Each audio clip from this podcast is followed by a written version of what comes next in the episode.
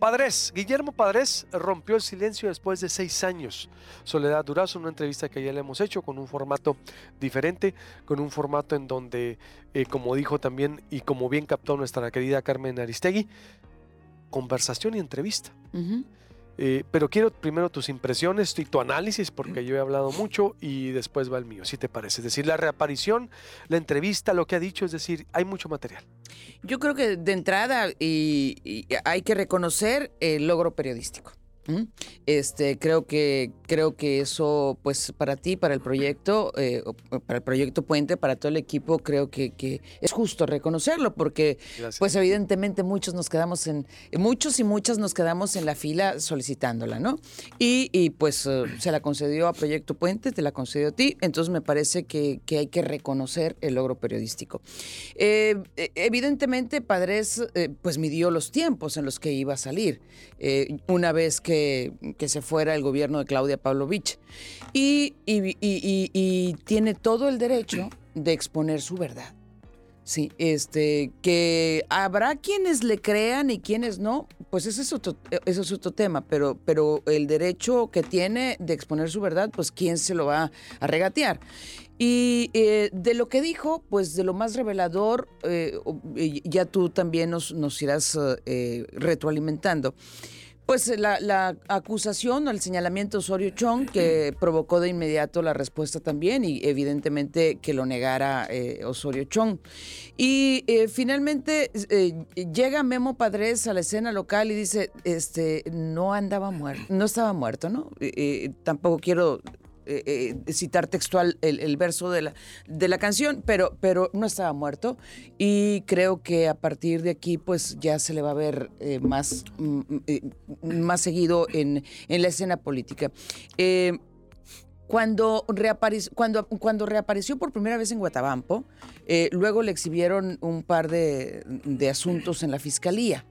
Este, no sé si después de esta entrevista, de esta reaparición, vaya a haber reacción similar al respecto.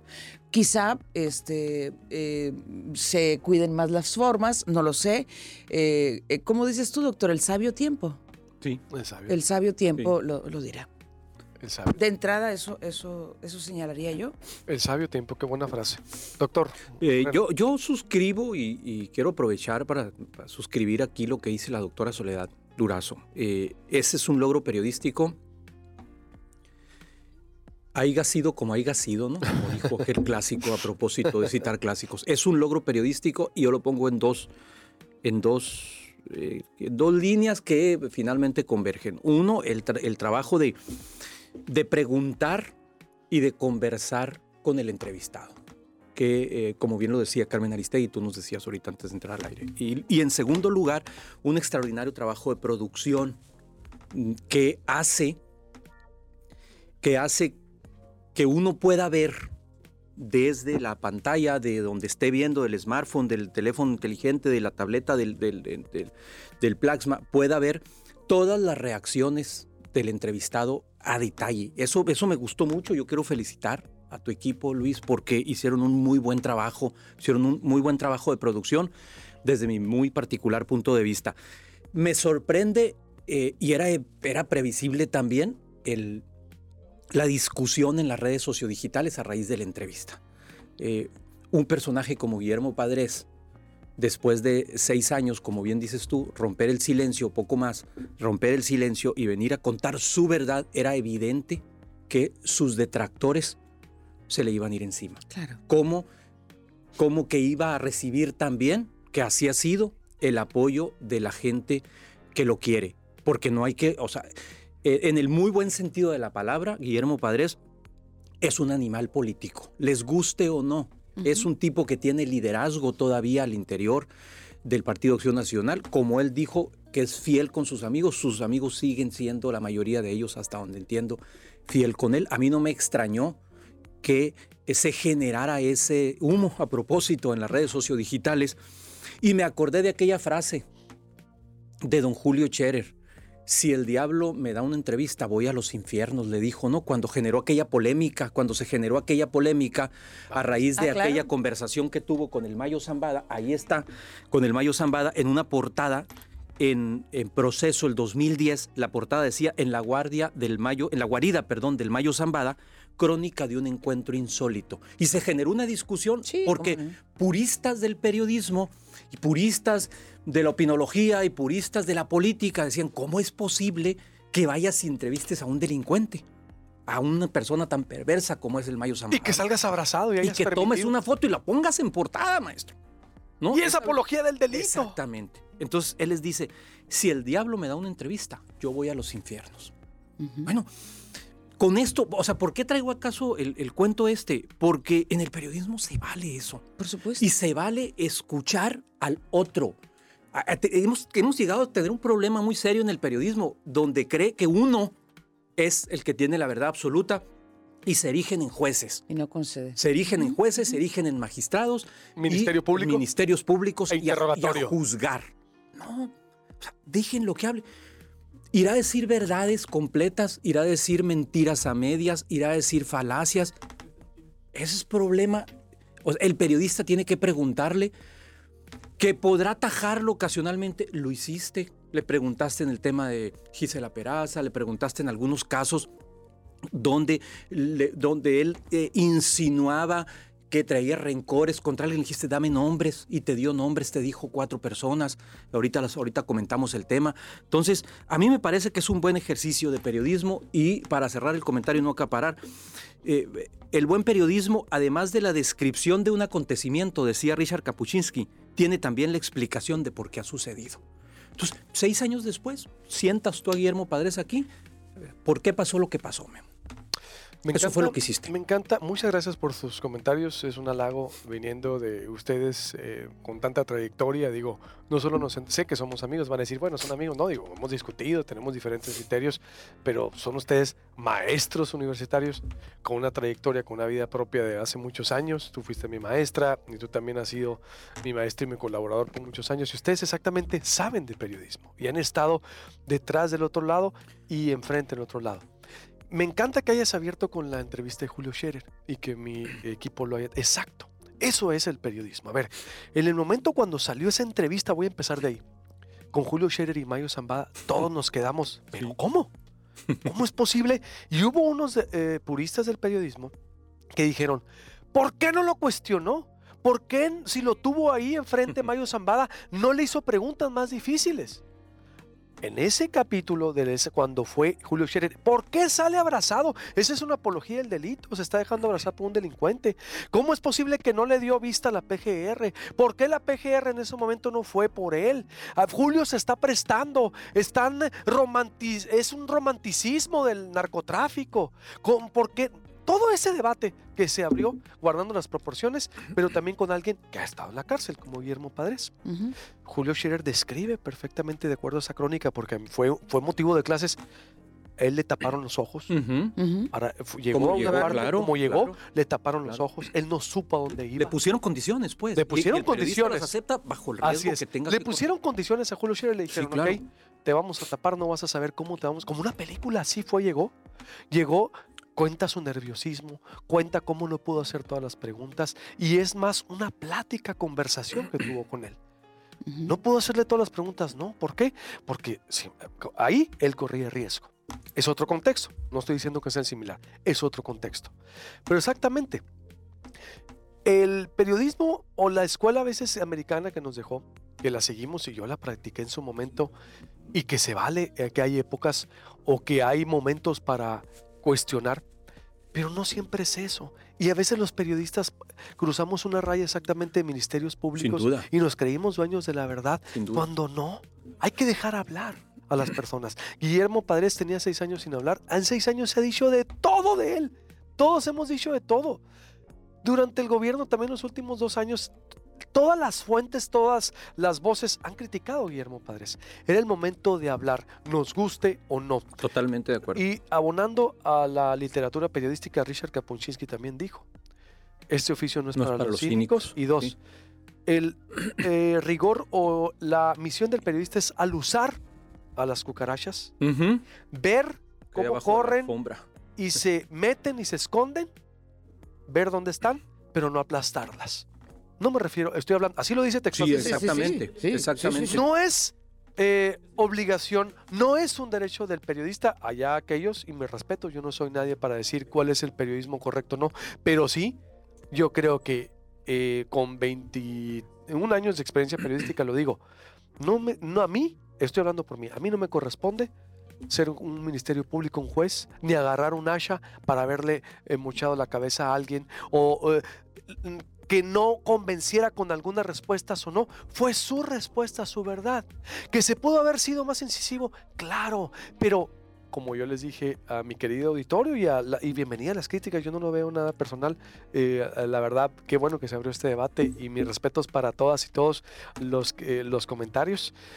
Pero era momento de que él contara su verdad. Yo como periodista en su momento fui muy crítico, cumplí cuando él estuvo en el poder. Cuando él estuvo en el poder, cumplimos la función. Ahora era momento de su verdad muy válido. Totalmente. De, eh, de, de que nos narrara como dijo Carmen Aristide exactamente, fue una conversación y fue una plática. Es un híbrido periodístico, como lo hizo Truman Capote en los 70 como lo hizo el mismo eh, Bob Woodward, que causó un relajo cuando la garganta profunda le dijo todos the record. Eh, es una técnica muy válida, porque la conversación te puede relajar al, entrevistado. ¿sí? Y en, ese relax puedes meter tú también eh, eh, la, actividad o, eh, el oficio periodístico, ¿no? Este, es totalmente válido. Pero además, la conversación te permite conocer más al personaje. Aquí yo te preguntaría, este, como ya lo, ya lo conversamos, pero para compartirlo con el auditorio, ¿qué, ¿Qué te generó su expresión no verbal? ¿Qué te generó, qué te generó su rostro? ¿Qué te generó su, sus movimientos? Su lenguaje corporal. Su lenguaje corporal, la, la, comunicación no verbal. como que alguien con mucho dolor interno y con un grito desesperado, que trae muchas cosas más que decir, porque hubo, hubo, momentos en la entrevista que se tapaba la cara y se agarraba las manos, que alguien que fue muy lastimado y que te genera de repente momentos una empatía, lo de su hijo. Sí, claro. Oye, nada justifica lo que le pasó a su hijo, la forma en que lo trató al sistema. Ha habido políticos, discúlpenme, ha habido qué políticos no de la historia y nunca se han ensañado así con sus hijos, como él mismo o lo dijo. Te genera una empatía, es humano. Es humano, es un hombre que solo, simple y sencillamente está contando su verdad, que no se lo, se lo había tragado. ¿Por, ¿Por qué? Pues tiene derecho a hablar. ¿Le puedes creer o no? Uno no está dando fe de lo que dijo. Pero esa no es tu chamba. Ah, exacto. Yo no, soy yo no soy interrogatorio, ni soy Ministerio Público. Oye, pues muchas preguntas, respuestas no me convencieron, pero yo no le iba a agarrar y, lo, me, le iba, me iba a subir y agarrarlo del pescuezo para decirle, no es cierto, entonces ya no es periodismo eso, paso a ser ministerio público si me pongo a juzgarlo, si me pongo a decirle esto no es cierto. Ah, bueno, eso ya no es una entrevista, eso ya es una confrontación para ver quién gana y para lucir el entrevistado. Cuando el que en la entrevista, tú sabes, en los grandes y en los clásicos, ¿quién dice? ¿Quién debe lucir? El, entrevistado, no el entrevistador. Perdón. Así es. Pero seguimos hablando de periodismo, Guillermo Padres y mucho más. Estamos analizando, estamos hablando de periodismo, de política y la reaparición de Padres por el género periodístico y cómo para quien se va conectando. Ese fue el trailer, lo que vimos ahorita de la tercera parte, que ya está disponible en el canal de YouTube. Ahí, así está Guillermo Padres, primera parte, Guillermo Padres, segunda parte, tercera parte, y mañana va la cuarta. Y eh, decíamos eh, Soledad y Jesús, de todos los que nos formamos en la escuela, que batallamos mucho para seguir el librito, pero desde el manual del leñero y marín hasta el manual del país de España y todos los al rato de reforma, el imparcial, el que quieras, que a los que nos instruimos ahí el de proceso, dice, el protagonista de la noticia debe ser el entrevistado, no el entrevistador. Nunca el periodista. Nunca el periodista. Nunca el periodista. ¿Sí o no? Totalmente. Entonces, pero uno en el Inter se va pervirtiendo y quiere ser protagonista. Yo lo vi, yo, yo me autocritico. Yo muchas veces me peleé con políticos, con el mismo Memo Padres hace nueve años. Me peleé, no dejaba hablar, quise mandar una imagen de Hasta me acuerdo que me hizo una entrevista hace 11 años cuando recién llegué a la Ciudad de México que venía con Proyecto Puente, me le hizo nuestro querido colega Feliciano Hidado, le mandamos un abrazo. Y que yo, mi la portada fue así, soy crítico incisivo. Yo presumía ser crítico incisivo. Sí, hay ocasiones para eso, etapas o momentos, pero no puede ser serlo siempre. ¿Por qué? Porque uno, genera un desgaste. Dos, no siempre se tiene que aplicar un método así. Tres, tiene que, eh, pues de alguna manera, fundamentarse. Y cuatro, deja muchos muertos y heridos también. Y, cinco, y lo más importante, no somos dueños de la verdad los periodistas. No somos ministerios públicos para ser incisivos, interrogadores. Yo lo fui y yo cometí muchos errores. Pero en este formato, en este formato, el personaje, la noticia es y era Guillermo Padres. No yo, era lo que dijera Guillermo Padres. Ya se le cuestionó, ya, ya estuvo en la cárcel. Puede volver a la cárcel. Es una decisión presidencial. Si el presidente quiere, lo pueden volver a la cárcel, aunque lo que dijo ahora eh, dejó entrever que no puede eh, eh, él volver a caer en prisión. Él mismo dijo, Jesús, es más, ya dio la nota, él dijo, a ver, a ver, momento. Tengo miedo, libre. dijo, te- tengo, miedo, incluso te dijo. Yo puedo volver a la cárcel, ya lo dijo. Sí, Que tú, como periodista, si ya, él ya había dado una nota de muchas notas. Él era cuestión más exactamente. Yo generé un híbrido periodístico como es válido, como lo hacía en su momento Truman Capote, como lo han hecho muchos de la lectura, el mismo Diego Sordo, como genera. Es una escuela que eh, muy interesante, a la que admiro mucho de Diego Jorge Sordo. Ramos hace Eh, mucho sí. eso, muy seguido también. Sí, a veces. Con conversaciones así. Conversación y entrevista. Lo que pasa que es es que- válida. Y en la escuela te lo dicen. A ver, la entrevista es que el entrevistado luzca. Pero uno se va pervirtiendo y quiere lucir uno y no. Entonces, cuando ya uno madura y sabe que tienes que dejar hablar a un entrevistado y de ese nivel, alguien que sale de la cárcel, alguien que viene a contar su verdad, que viene a contar su historia, la nota es él. Quieras o no, y exacto, la- se le hicieron las preguntas Claro. que se les este, se tenían que hacer, pero con, otro, con otra intención. ¿Por qué? Porque él ya, una, ya está juzgado por la sociedad. Le dijimos, oye, la sociedad tú no, para ti, para tú, para la sociedad, eres un ratero, corrupto. ¿Qué opinas? Y, no se peleó con la gente, dijo, respeto, pero no es así. Y empezó a decir, a ver, y todo lo demás se le preguntó. Pero él mismo dice, tiene dos todavía procesos legales abiertos. Exacto. Y yo sabía el, el ruido que iba a generar, sabía el debate, pero es un híbrido periodístico y se vale. Qué bueno que lo tocas. Uno, como periodista, no tiene, no es dueño de la verdad. Y yo también aprovechamos para relanzar un nuevo formato. Los periodistas, el personaje que haga la noticia.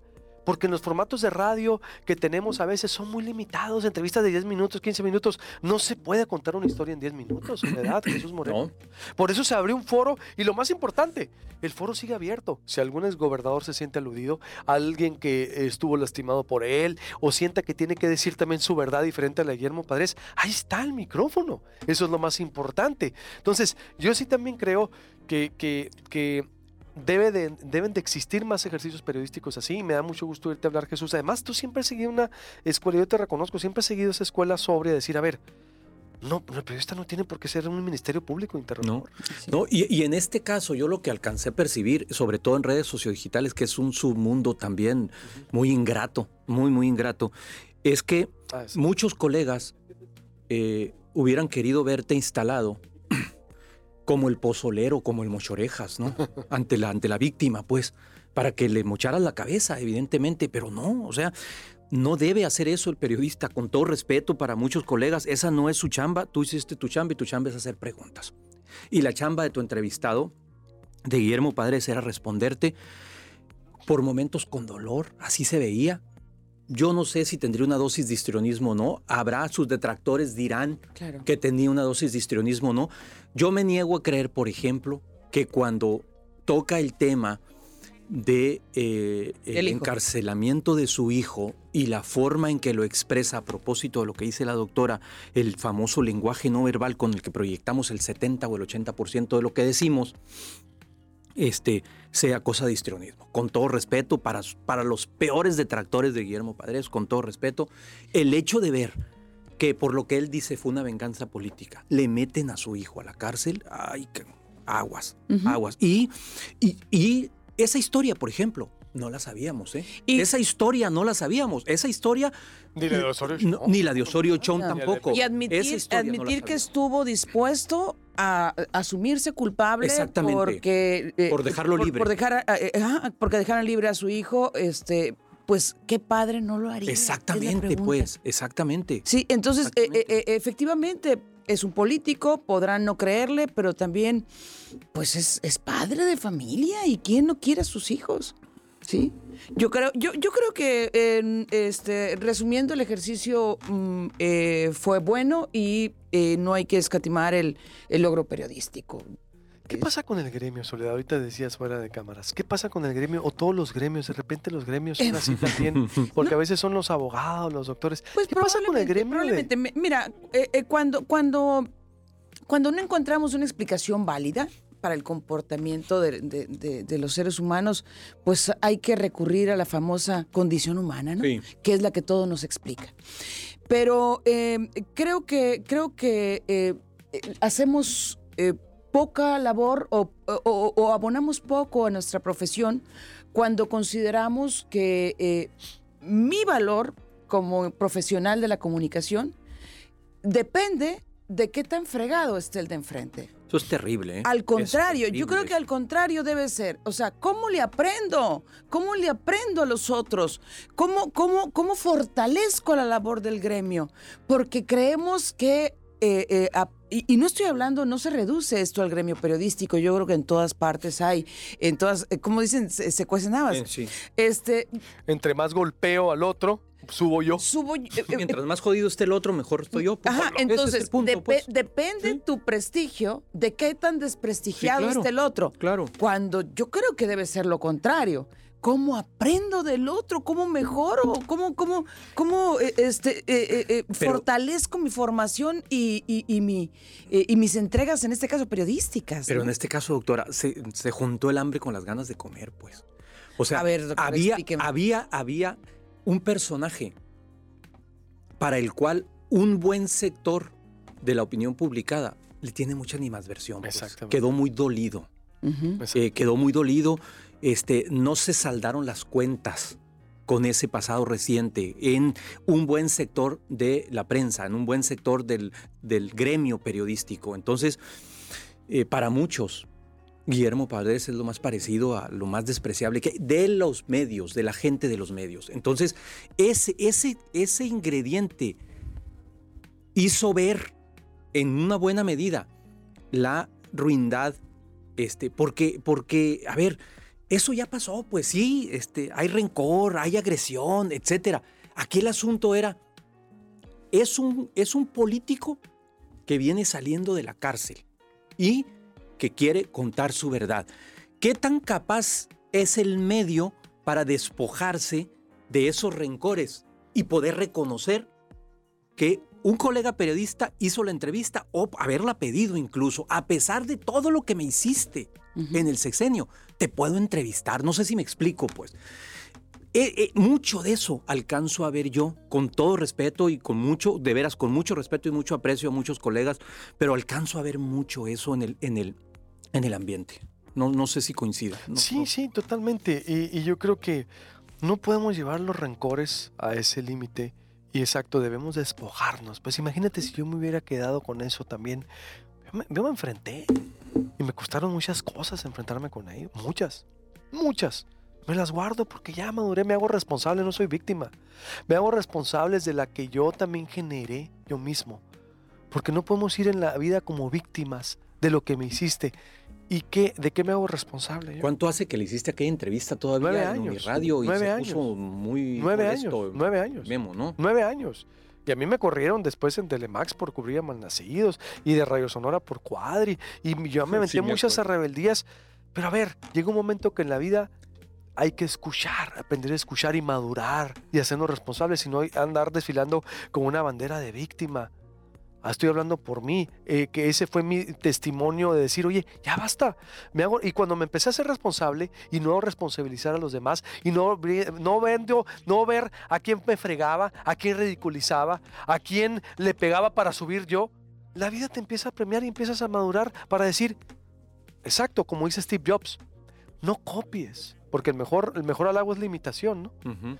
Eh, no copies, es. Vamos a- al corte, falta un minuto. Haz algo mejor y diferente. Claro. Haz algo mejor y diferente. Es lo que hicimos nosotros, es, a ver, queremos siempre dar algo nuevo, una entrevista diferente. Y eso es lo que provocamos, una entrevista diferente. Nunca habíamos hecho un formato así y está haciendo y lo vamos a seguir haciendo con otros personajes, dando la gente para que tenga, ahí está la gente, la gente ha estado teniendo mucho impacto porque la noticia es Guillermo Padres, no Luis Alberto Medina. La noticia no es, eh, es lo que está diciendo Guillermo Padres, es un género periodístico de la conversación y la entrevista, no es interrogatorio. Eso ya lo fue. Entonces, además no es la chamba. Y no es la chamba. Coincidimos los tres. No, lo es. No. No lo es. Eh, es decir. Es cuestionar, sí. Es dejar lo que hable, sí.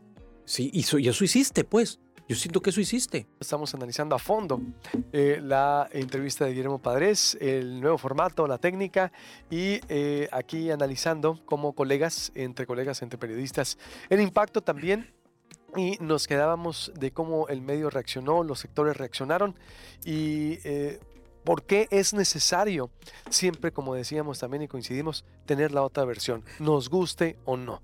Es necesario tener la otra versión y el personaje a un nivel así tenía mucho que decir después de seis años, era hora de contar su historia, estemos de acuerdo o no. Y no es el papel del periodista ser ni Ministerio Público, ni interrogatorio, ni sacar un hacha y cortarle la cabeza al entrevistado, quien sea, porque entonces ya nos convertimos en otro papel, subimos a otro papel. Que la gente juzgue, que la gente siga juzgando, que ya lo juzgó, ¿eh? La, gente ya juzgó ahora, ¿qué, ¿qué, sigue después de esto? Eh, ya decía en el, en el otro bloque, eh, cuando primero apareció en Guatabampo, pues hubo reacción. Eh, vamos a ver si hay reacción después de esto. ¿Qué tanto mm, viene a, motivar la, la reaparición de Guillermo Padres? El, proceso interno de, elección en el PAN, este, donde el que, eh, hasta donde entiendo, ha levantado la mano es, eh, Gildardo Real. no sé eh, quién más, si, finalmente vayan a llegar los cuatro que se dijeron, van a llegar a la contienda. Pero, ¿qué tanto esto de alguna manera revive el ambiente panista? No lo sé. ¿Qué tanto lo revivirá? Porque yo creo que eh, bueno, en la entrevista no quiero adelantar lo que hice ya para mañana. Adelante, ya ah, faltan Exactamente, sí, porque no se, no se ve. horas. Yo lo veo más interesado en contar su verdad, en, en, en, en hacer activismo político. Que en hacer, que en hacer activismo. Primero contar su verdad. Sí, lo veo más rompiendo el silencio y decir aquí estoy. Más allá de influir en decisiones del partido, yo no lo veo así. No en esta etapa, no estoy diciendo que no después, porque él dice que no, se descarta. Pero yo en este momento lo veo más con un ánimo como de pagar una deuda con su familia, incluso de contar eso que nunca había contado.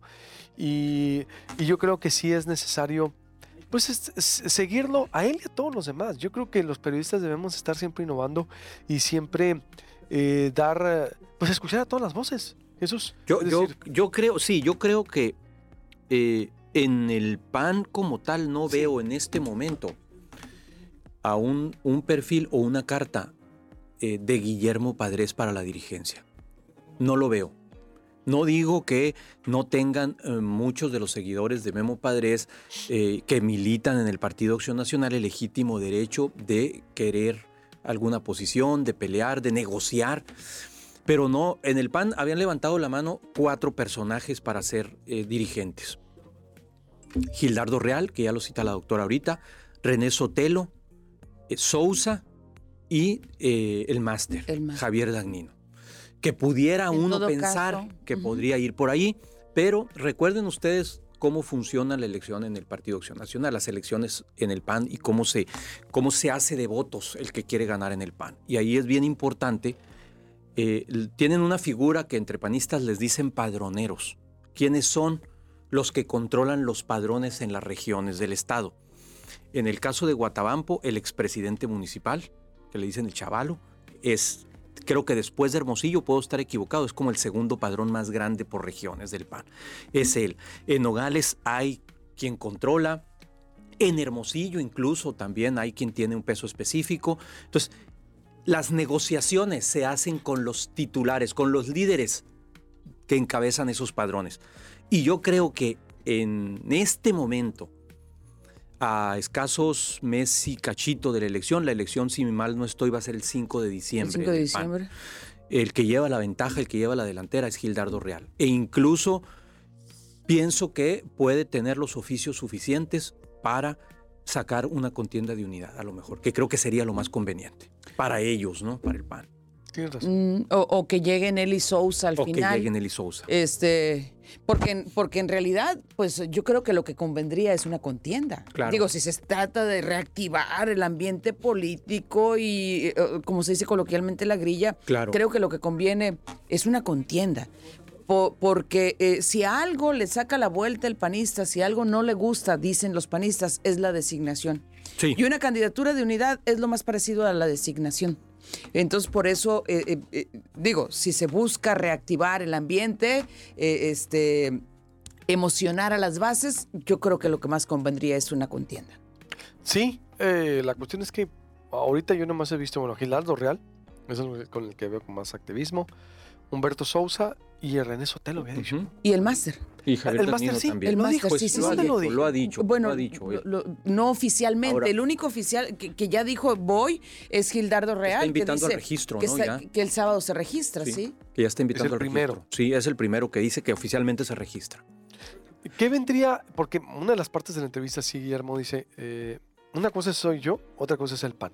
Ujú. Contrario a lo que en, el sexenio pasado se incurrió el error. El, el error en el sexenio fue, no, que me peguen a mí, que me peguen a Guillermo Padres, que no le peguen al PAN. Y pues sí, pero la marca Guillermo Padres jaló al PAN. Y el PAN, eh, él hace también una reflexión de que pues se separe, ¿no? A la gente que no porque trabajó una gente con él ya va a llevar el estigma de ser padrecista o no ser padrecista. Eh, es lo que él dice, ¿no? Parte de lo que va por allá, cuenta sus días en la cárcel. Eh, también eh, vamos viendo qué papel va a jugar exacto también el PAN entonces con, con esta reaparición de Guillermo Padres. Yo no veo ánimo del presidente, porque ahora en la conferencia de prensa, no sé si vieron el reporte también, hizo un, re- un- un- un recorrido de la historia de, Sí. de Samuel Ocaña para acá, el presidente, ¿no? Y lo calificó a uno de los mejores gobernadores, y sin duda. Y le pegó un repasón a otros eh, gobernadores, incluido mismo Padres. A Burs. A Con el, Burs. Con el Vesterno, la alianza con el 2006. Vester. Pero es que también el presidente se aferra a revivir un 2006. Que hace 15 años ya. El presidente debería decir, qué bueno que no gané el 2006 porque volví el 2018 y gané eh, Todo. todo y Claro. cinco veces mejor que el 2006. Manuel y Mijares, diría el doctor. Humo. No, sí, sí, otra vez volver al 2006, que es lo que me hicieron, los que estuvieron, ya pasó, ya, ya, vuelta a la página. Yo, señor presidente, sigo yo, se me hace necesario volver al 2006. A Calderón revivir. Oye, Calderón si está vivo es por el presidente. Claro. Si Calderón trae activismo político es gracias a la publicidad que le hace el presidente. Así es. Seguido, un día sí y otro o también.